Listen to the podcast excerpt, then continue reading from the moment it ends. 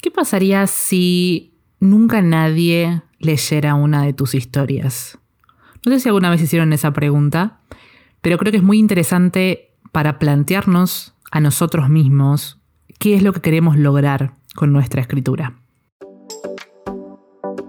Mi nombre es Nadia Colelia y soy autora independiente de varios géneros. Después de muchos años de caídas y una crisis donde casi dejo todo, me puse a estudiar el proceso creativo para escribir un libro y mi manera de escribir historias cambió radicalmente. A mí me hubiera encantado tener una guía creativa que me ayudara a entender qué tenía que hacer cuando me bloqueaba la hora de escribir mis novelas. Y por eso decidí tomar la posta y convertirme en esa guía creativa que me hubiera gustado tener. En este podcast quiero hablarle a esos escritores ávidos por aprender técnicas de escritura, que están comprometidos con sus proyectos y quieren publicar su libro. Así que te ofrezco mi mano en tu travesía de escritor y te invito a quedarte conmigo para que pueda ayudarte a organizar tu creatividad. Empecemos. ¿Cómo va, gente? ¿Cómo va después de tanto tiempo? Ya voy a omitir eh, el intro con, con, esto porque ya creo que lo he hecho un par de veces. Estoy teniendo como un momento un poco raro con respecto al contenido porque estoy realmente evaluando el tiempo que yo consumo para poder hacer todo este contenido que es gratuito y, y la energía que me demanda y también la devolución, ¿no? Porque mm, es como que invierto mucho tiempo y estoy viendo que hay cosas que no, no tienen la llegada que me gustaría. Entonces, nada, me, me, presenta situaciones en las que quiero evaluar en dónde ubicar mi energía. No es para desmerecer la gente que lo consume. De hecho, eh, por ejemplo, el podcast siempre hablé de que eh, cuando yo me fijo en las analíticas, como que no, no, no, no lo escucha nadie, básicamente. Eh, en realidad tiene pocas escuchas, porque hay gente que lo escucha. Pero bueno, también me pasa que de repente me llegan mensajes privados en Instagram, que si no saben, eh, soy arroba nadie. Y donde me dicen, llegué de escuchando tus podcasts o me terminé de escuchar todos tus podcasts y dije, wow, hay gente que efectivamente lo escucha. Pero el otro día hice una encuesta eh, también en Instagram a ver si había gente que lo consumía. Y la verdad que hay un par que me contestó que sí, otro, otro par también importante que dijo no, pero me gustaría. Así que bueno, estoy viendo qué hacer con mi contenido gratuito porque, a ver, la realidad es que en mi canal de YouTube, que nada, si no saben que tengo un canal de YouTube, me pueden buscar en YouTube como Nadie Escritora y me van a encontrar. Tengo muchísima información, hay muchos entrenamientos. La verdad es que hay mucha información disponible. Lo único que falta es que ustedes se pongan a trabajar. Hay que empezar a aplicar porque una de las cosas que nos pasa cuando empezamos a, estudiar sobre el proceso creativo es que nos llenamos de información. A veces también es por una cuestión de, entusiasmo que tenemos, ¿no? Que de repente es como, qué lindo todo esto y, y vemos las posibilidades que se nos abren cuando empezamos a aprender sobre el proceso creativo pero después nos damos cuenta que nos falta la parte práctica, ¿no? Porque si nosotros no aplicamos todo eso que estamos aprendiendo, falta una parte muy importante del aprendizaje, porque la realidad es eso, hay que empezar a practicar, a ponerlo en práctica para que podamos ver si eso que estudiamos teóricamente tiene sentido o no. Entonces eh, hay muchas preguntas que también me llegan en los videos y demás que eh, se resuelven a veces simplemente escribiendo y poniéndolo en práctica. Así que bueno, estoy tratando de ver cómo va a ser eh, mi contenido de acá en adelante con este nuevo principio que me impuse del no me obligo más. La verdad es que no quiero sentir una presión sobre esto porque esto es algo adicional. Yo tengo un trabajo a tiempo completo, entonces el tiempo que yo le dedico a esto es el tiempo que yo tengo libre. Entonces no me quiero obligar a hacer cosas que las empecé a hacer por diversión. Así que bueno, no les puedo prometer que van a haber eh, episodios constantes acá en el podcast. Lo que sí les puedo decir es que si no me siguen en Instagram, no, no lo dejen de hacer. Háganlo. vayan a seguirme a Instagram porque ahí es donde yo más contenido, o sea, donde estoy el contenido más actualizado. Y la otra alternativa que es más mía que de Instagram es que se sumen a mi lista de correos. En la descripción de este, mm, de este episodio van a poder encontrar el link, pero si no visitan www.nadiacolelia.com barra guía guion gratuita y ahí pueden eh, descargar uno de los descargables que tengo de manera gratuita y de esa manera ustedes se suman a la, lista de correos. Digo que este, este medio es más mío que es de Instagram porque en realidad acá yo tengo la llegada a todos aquellos que deciden sumarse a mi lista de correos. Si un día, señor Instagram, no sé, deja de funcionar o lo que fuera, no, no tengo manera de llegar. Y de hecho, la gran mayoría de los, de los posteos o de las historias que yo hago no la ve toda la gente porque lo que quiere el señor Instagram es que yo trate de poner publicidad para que aumente mi alcance, ¿no? Es entendible. Entonces, bueno, por eso es que la otra manera más cercana de seguirme es a través de mi, eh, de mi correo. Y también la otra alternativa es, tengo un canal de Telegram que de vuelta también todos los links importantes los van a poder encontrar en las notas de este episodio. Así que no sé si deslizan por abajo, no sé dónde lo están viendo. Pero en las notas del episodio van a encontrar todos los links para, bueno, para que estemos en contacto por si de repente desaparezco por acá otro rato. Pero bueno, volvamos al tema que inicié este podcast, porque lo que me pasó con esto viene en base a lo que pasó recientemente y que lo compartí por, por mi canal de YouTube, y es que yo abandoné mi historia en nombre del arte.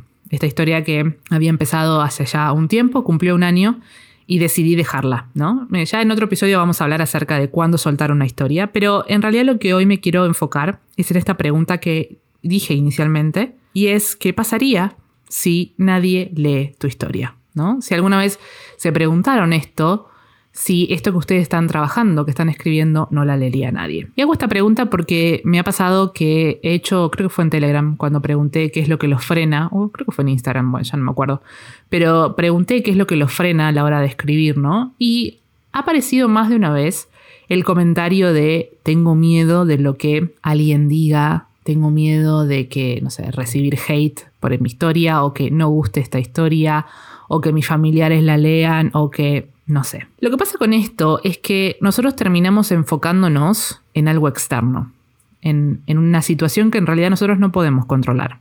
Este otro que, aparece en, este miedo que nos, nos, atraviesa, en realidad no sabemos si es, o sea, en realidad no existe, por lo menos en el momento en el que estamos hablando. Puede ser que suceda, porque de repente puede llegar a pasar que nosotros escribamos una historia y que haya un comentario negativo, y puede ser que no suceda que directamente ese, otro de repente lea la historia y le parezca perfecta. Nosotros nos terminamos enfocando en algo que en el momento que estamos escribiendo nuestra historia no existe. Y de vuelta, aunque tengamos antecedentes de que haya hate por nuestra historia, es algo que todavía no tenemos con seguridad, no lo sabemos bien. Entonces, ¿por qué nos enfocamos en algo que no podemos controlar? Porque después de todo, lo que ese otro vaya a decir de nuestra historia tiene que ver con ese otro con esa otra persona que tiene vivencias que son únicas para esa persona, que tiene una visión sobre el mundo que es única para esa persona y que tiene una forma de ver las cosas que son únicas para esa persona. Entonces, puede ser que nosotros compartamos algo que hayamos escrito y una persona diga esto me parece una basura y que otra persona diga me encantó, la pasé re bien leyéndolo. Pueden darse estas dicotomías porque en realidad todos somos distintos y todos tenemos distintas maneras de apreciar cosas. Por ahí hay, personas que de repente se enfocan más en determinados aspectos de la lectura, pero porque tiene que ver con sus gustos, porque de repente les gustan que los eh, personajes sean de determinada manera o que el argumento se presente de determinada manera.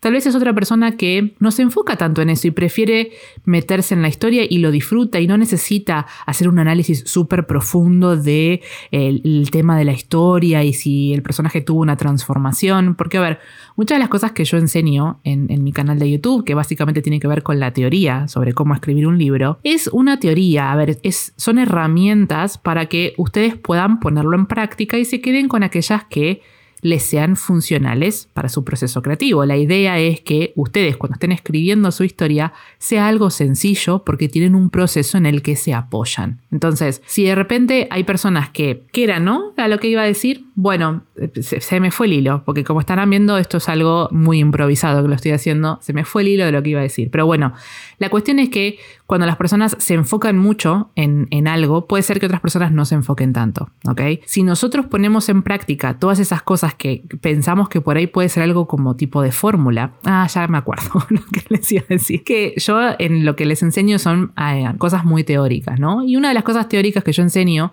uno de los elementos, vamos a decirle, tiene que ver con el conflicto interno de los personajes, que la verdad que cuando yo lo descubrí cambió mi forma de escribir mis historias, pero es algo que no está en todas las historias. Y de hecho, si nos ponemos a, detallar y a analizar historias que son muy conocidas, no lo tienen tampoco. Entonces no es como que uno dice, bueno, yo encima que mm, me mato escribiendo, diseñando, pensando, dándole profundidad a la historia, puede ser que igual no tenga el mismo alcance que esas otras. ¿Por qué entonces todo lo que es tan comercial parece ser que no tiene una profundidad como por ahí otras historias? Y la realidad es que todo depende depende de el gusto. Hay personas que disfrutan de ver una película de esa manera, de leer un libro así y que no tenga grandes cosas que pasen por debajo, porque se disfruta la historia y punto. Cuando nosotros ponemos nuestra, nuestro sueño, vamos a decir, nuestro objetivo de escribir un libro, lo ponemos en los ojos de un otro que ni siquiera existe en el momento que estamos escribiendo nuestra historia, estamos dificultándonos, poniéndonos un obstáculo demasiado grande que en realidad, como les decía, no lo podemos controlar. Lo que sí puedo controlar es mi experiencia. Lo que yo puedo controlar es cómo yo escribo la historia. Lo que puedo controlar es cómo a mí me gusta escribir esa historia. Porque una de las cosas que les digo siempre, y es porque lo escuché de Victoria Schwab, que es una de mis autoras favoritas, y me parece que tiene toda la razón del mundo, es que nosotros somos nuestros primeros lectores. Nosotros somos los que estamos leyendo esa historia como lectores. Entonces, si nosotros somos capaces de apagar el cerebro de escritor y activar el cerebro lector y nos ponemos a leer nuestra historia y la estamos pasando bien, queremos seguir leyendo, nos entusiasma, casi que nos aplaudimos de pie, yo estoy 99% segura que seguramente alguien más va a disfrutar esa historia como nosotros estoy segura. Pero si de repente aparece un, ese 1% y hay alguien que, o todos incluso, que yo presento la historia a nadie le gustó, yo ya gané. Yo ya disfruté de mi historia. ¿Está mal que yo quiera ser famoso con mis historias, que yo quiera ganar dinero publicando libros? No, no está mal. Lo que significa es que si nuestro objetivo es, lo vamos a depositar en un otro, eh, en, en una en, aspectos en realidad que no podemos manejar, porque a ver, si yo quiero publicar con una editorial grande, y la realidad es que no depende mucho de mí, yo puedo trabajar para que una editorial me contrate o para que si yo mando un manuscrito me lo termine aceptando, a ver, pueden darse situaciones en las que yo hago algo activamente, pero al fin de cuentas eh, es algo que no depende de mí, porque a pesar de todo lo que haga, puede que la editorial diga, no, no quiero, o este no es el momento, o lo que fuera. Entonces, si nosotros ponemos nuestra, nuestra finalidad en ese otro, en, esa, en ese aspecto externo, tenemos que tener en cuenta que vamos a tener muchos obstáculos en el camino, porque obviamente nada va a depender de nosotros, nada de lo que hagamos va a cambiar ese resultado. Como les digo, podemos trabajar, podemos tratar de hacer lo posible, pero al fin de cuentas no va a depender de nosotros. En cambio, si nosotros nos enfocamos en disfrutar del proceso, de escribir un libro, incluso con todos los inconvenientes que pueden generarse al escribir. Pero como yo les dije, yo estuve un año trabajando en esta historia, rompiéndome la cabeza, y ya voy a ahondar más en el próximo episodio, pero estuve mucho tiempo trabajando en esto. Y es parte del proceso disfrutar de estos momentos, de estos problemas y tratamos de darle una vuelta y todo. Si nosotros nos enfocamos en esto, en el disfrute de esta experiencia. Si nosotros disfrutamos cada momento, cada capítulo, llegar al final, poder volver a releer nuestra historia y ver todo lo que fuimos capaces de lograr, ya ganamos. Todo lo que venga después será un regalo, una consecuencia. Como les decía, podemos llegar a trabajar activamente, seguir escribiendo, perfeccionándonos como escritores, que la única manera de perfeccionarnos no solamente es aprendiendo teoría, sino que es escribiendo. Tenemos que escribir historias para realmente practicar. no podemos aprenderlo de la nada. Entonces, a medida que vayamos escribiendo, a medida que vayamos aprendiendo a, formar una especie de, em, no sé si decirle barrera de defensa, pero nos vamos como enfocando más en lo que realmente queremos, que lo que queremos es escribir nuestra historia, es disfrutar de ese proceso. Una vez que eso está terminado, cuando nosotros de repente, no sé, pongamos el ejemplo que la publicamos en Wattpad, obviamente que vamos a estar expectantes a los comentarios, a las visualizaciones o lo que fuera. Pero si de repente hay una persona que hace un comentario de no, esto no me gustó, y yo me voy a poner a detener a, a leer ese comentario, ¿me sirve de algo a mí? ¿Me sirve para mí para aprender ese comentario? ¿O refleja más de la persona que de la historia en sí misma. Distinto es un comentario que dice, este personaje me parece demasiado plano, como que no veo que tenga un objetivo definido. Bueno, eso es una, es una señal de advertencia. Capaz esa persona no, lo está viendo, pero capaz si ese comentario se repite, o tal vez incluso si a mí me da la posibilidad de, a ver, voy a leer de vuelta este capítulo, ¿se entiende? Porque capaz yo creo que se entiende que el personaje tiene este objetivo y capaz que en, en las páginas se traduzco de otra manera. ¿Se traduzco? Se tradujo de otra manera. Son esos comentarios los que me permiten crecer o no, pero siempre todo va a depender de nosotros, de que nosotros podamos ver nuestra historia desde otro lugar y tomar aquellos comentarios que realmente me ayuden a crecer o me den simplemente una opinión más constructiva. Porque las opiniones de no me gusta este personaje, no me gusta esta historia, no hablan de mí, hablan de la otra persona. Entonces yo creo que tenemos que evaluar eso en realidad, ¿no? Plantearnos la pregunta de qué pasaría, ¿no? Si nosotros no, si nadie más leyera mi historia, ¿qué es lo que quiero yo realmente conseguir con este libro? quiero ser famoso, quiero ganar plata, quiero simplemente disfrutar de escribir una historia, de llegar al final. Entonces, a partir de, definir bien y tener bien en claro qué es lo que queremos hacer, es como nosotros realmente podemos disfrutar más del proceso o tener en cuenta las cosas que van a venir en el camino y que por ahí nos dificulten un poco. De vuelta, si ponemos nuestro objetivo en ese otro que todavía no existe el único que realmente puede saber qué es lo que quiere lograr con su escritura son ustedes. Ustedes son los que se tienen que hacer esa pregunta. ¿Qué es lo que estoy buscando con este libro que quiero escribir?